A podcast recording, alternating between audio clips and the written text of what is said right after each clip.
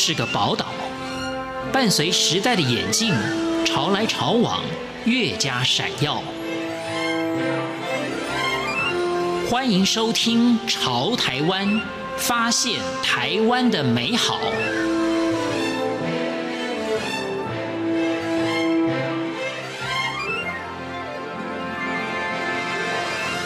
欢迎收听《潮台湾》，我是徐凡。译文旅游组织 A Trip 行销总监以及乌泰波士共同创办人乐悠悠之口企划经理的黄俊豪 John 呢，跟我们听众朋友今天一起来了解音乐文创，欢迎收听。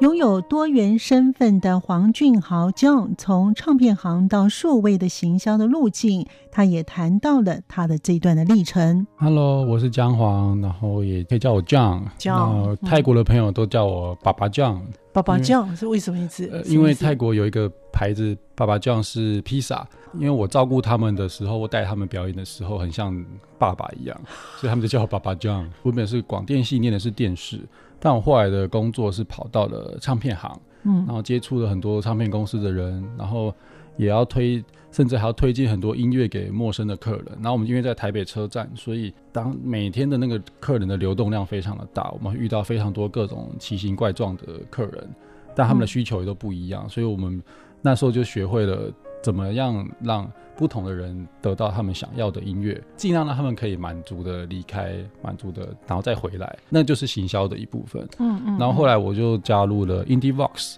一个我做的是数位版权，我要我也是要接触很多音乐人、很多音乐公司，处理他们的版权上架，怎么贩卖他们的音乐。但其实那时候做到很多就是。哎，究竟我们这礼拜的首页推荐要做什么？这礼拜的每周推荐是什么？我甚至还要写文章去推荐，整理一篇文章，就是我们要推荐什么样的音乐。然后年度还要做个年度的整理跟专栏，比如说我们认为的潜力新星，或是未来这年卖最好的有哪些？那这年最有话题的是哪些？这都是我当时在做的事情。所以我有一部分就是一边做数位的，又做的实体的唱片行，算是手把手把唱片交给你。然后数位的呢，是我。用讲的，然后让你希望你来买，就是数位的，就是无形的贩售。所以我就从有形到无形的贩售做到后来，觉得哎，行销是一件很把音乐推荐给喜欢的人，甚至让他觉得哎，我找到他喜欢的音乐，我觉得是非常棒的事情。所以这就是我的初衷。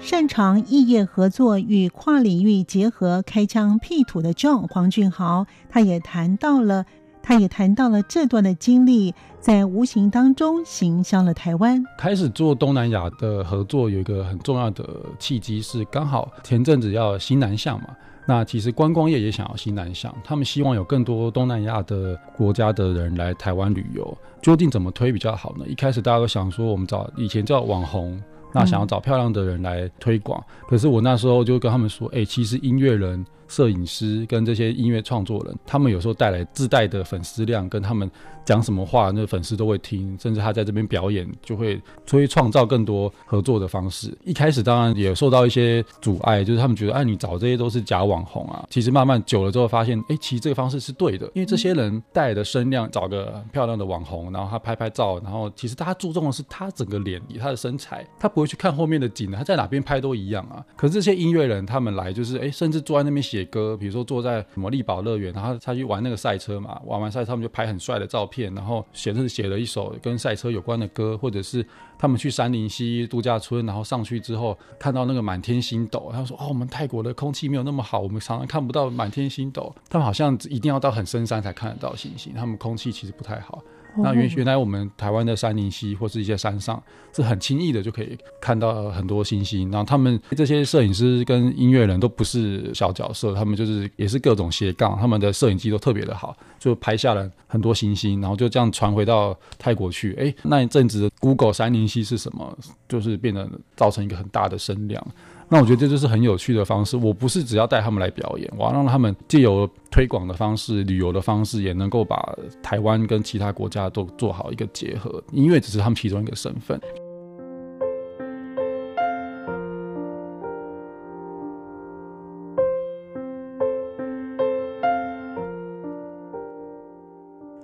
有多项长才的黄俊豪 John 也谈到带领东南亚乐团的 Angel 的经历。我们通常签的这个约都算是帮他们处理台湾的经济，台湾的 agent 在台湾推广他们的音乐，或是他们有什么新作品想要推广，或是甚至来之后来演出，都是可以签这种短期的约，蛮多的。泰国有很多团体，哦，菲律宾现在也有很多，然后马来西亚也有一些，新加坡也有，越南比较少，是因为越南的没那么深入，然后印尼现在也有，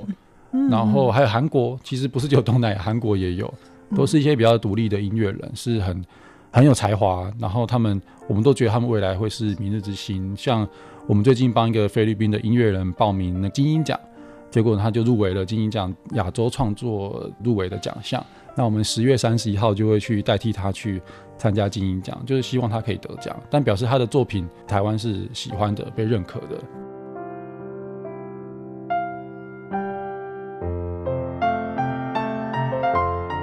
拥有多项头衔的黄俊豪 John，他其中一个身份是乐悠悠之口企划经理，因此他的撰稿能力好，并且行销文创的才华也都在他使用不同的方法去尝试。其中，他也谈到他特别开心的个案。黄俊豪他说：“哦，我那时候在 IndieVox 的时候做了一系列的企划，比如说我研究什么是腔，腔的音乐有哪些，就在我们平台上的腔的音乐有哪些，到底腔是什么？我还因此去做了很多调查跟资料，然后做出的一些一系列的整理。有几次我写的文章会用诗词去形容这个乐团，比如说熟悉的唐宋诗词的东西，我会截一个段落，比如说这个乐团它其实是用了古琴。”跟小提琴，然后去做这个搭配，那他的音乐其实有一种很有点郁闷的，但是他又有很悠长悠远。因为我其实小时候也读过一点点诗词，我就用了元朝的的诗词是写写他的东西。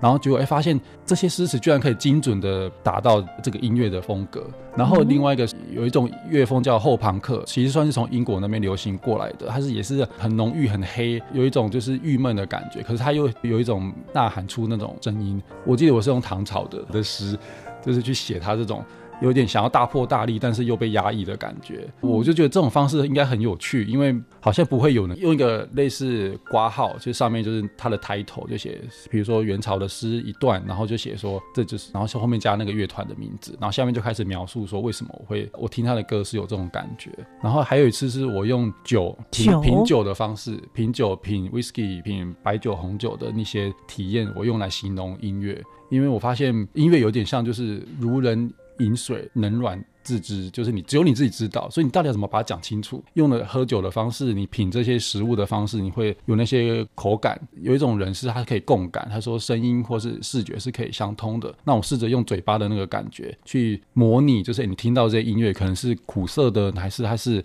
甜的，还是是酸的这样。我觉得这是很有趣的尝试啊。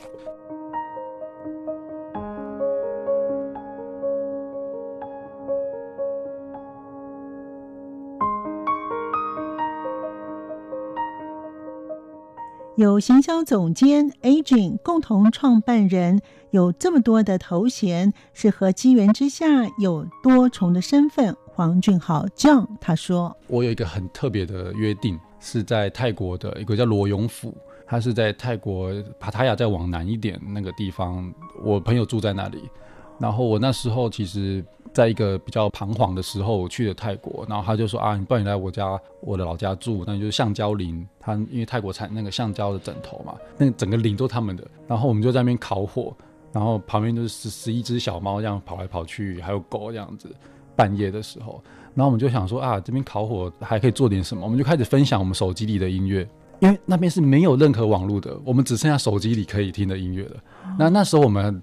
还没有，就是 Spotify 什么还没有那么盛行，我们都是用，真的是把音乐存到手机里，所以我们就是好，我现在手机刚好多半都是台湾的，台湾 indie 乐团的，然后他的是泰国的 indie 乐团的，我们就开始，我先播一首台湾的，他播一首泰国的，我们就开始当天彻夜的开始聊，分享音乐，聊音乐，然后聊一聊，那个火快都已经烤到有点就是都熄了之后，他突然就跟我讲，我把台湾的带去泰国，然后他把泰国的带去台湾。我没白试试看，因为我觉得我们今天这样那个交流，其实他了解到很多我我们台湾的音乐，我也了解到很多他们泰国的音乐的。那这种交流其实就是很很简单的、很基本的、很真实的音乐交流啊。我们用这个方式认识了彼此的国家跟我们生长环境。那我为什么不能再进一步试试看？所以我就因为这个约定呢，我们隔天呢就跑去罗永府一个很重要的一个很老的寺庙，它那边有一座佛像呢，是你要跟他先跟他许愿，然后它其实蛮蛮大的，但是如果你许愿。他觉得你你做得到，你可以去搬它，它就变得很轻。你只要搬得起来，就是你的愿会实现。然后我朋友也是许的一样的愿，然后他说他想追加一个，就是他想要生孩子，因为他结婚一阵子了。结果一搬，那个感觉非常非常的神奇，我就觉得怎么会这么轻，很像棉花一样。然后他们当地的一个传说也是，就是真的抱抱起来，表示他一定有重者大人，就惊觉好，我可能有一个很重要的任务，要要把这件事做起来。就他也抱起来了。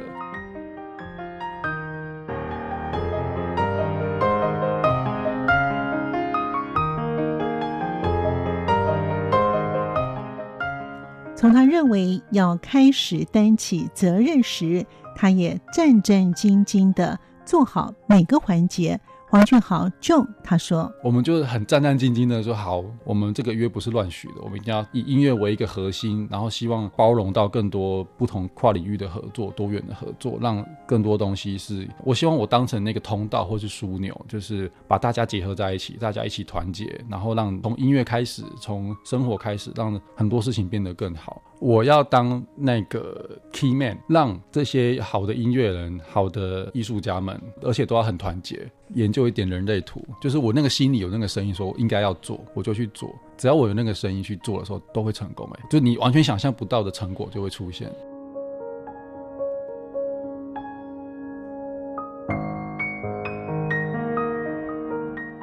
从二零一六年开始，以台湾作为基地，展开了文化交流。黄俊豪 John，他拥有 A Trip 行销总监的身份。他也谈到他的文化交流到底做了些什么。他说：“一定要有音乐人跟摄影师，为什么？”他说：“像观光行销，那时候观光局有一个案子，想要把很多东南亚的人带来台湾，然后请他们宣传台湾回去他们的国家。我一定都会塞音乐人、摄影师、导演，甚至是一些很注重影像的。因为我认为那时候就已经意识到影像会是未来的趋势，所以我找来的人是会拍影片的，是会他们带了很多大量的摄影机，身上挂好几个相机，底片机也有，然后空拍机也有。”那 GoPro 也有，他们都是用这些设备记录下很多台湾的漂亮的风景，然后把他们传回传上他们的社群媒体。的确，就是慢慢的就造成一股股潮流，就是哎，来台湾旅游很棒。然后加上那阵子好像又有好像是免签吧，是因为交流越来越密切，所以就更促成了这个东南亚的国家的来这边旅游的一个风潮。这件事情做了好几次，泰国的做完，又做了印尼，做了菲律宾。就做越南，我都有个原则，就是一定要有音乐人跟摄影师，因为他们能够做的事情是记者做不到的，这也是我我的一个坚持。那他们会给出一种美学，他们当地的美学，他们的眼睛看到的台湾的样子是怎么样子，然后他们拍下来的照片或者他们的角度是跟我们不太一样的，那可能是符合他们当地的需求，或是他们的粉丝族群的需求，这些东西让他们自由发挥。好像有个说法就是，你做事一定要做到。八十分就好，剩下二十分让他自由发挥，因为那些是你无法掌控的。我就是每次尽量做到八十分，剩下二十分就让他们自由发挥。他们想突然想去逛夜市，他们突然想去屋顶上看星星，什么都让他们去，帮他们处理好。他们回来就是，或是他们下来就产生了一堆漂亮的照片，原先设定不到的美好的风景都被他们看见了。这些来台湾的东南亚朋友，用他们不同的感受与视角去诠释了台湾。Airtrip 行销总监乌泰波士共同创办人乐悠悠之口的企划经理黄俊豪 John 他说：“我也在想说，我自己用民间的力量，我还能怎么延续它？接下来又可能接了别的案子，我就会。”尽量再找同一批人，或是说筛选不同的人，我们再来只针对大稻城，或者只针对基隆，我们来做另外一种操作。但它大方向不变，原则不变。那其实后来也发现，哎，政府单位好像也看见这个方法，所以他也如法炮制了。但我觉得没关系，就是我做起来了，他们喜欢就继续用了。感谢您的收听，我们下次见。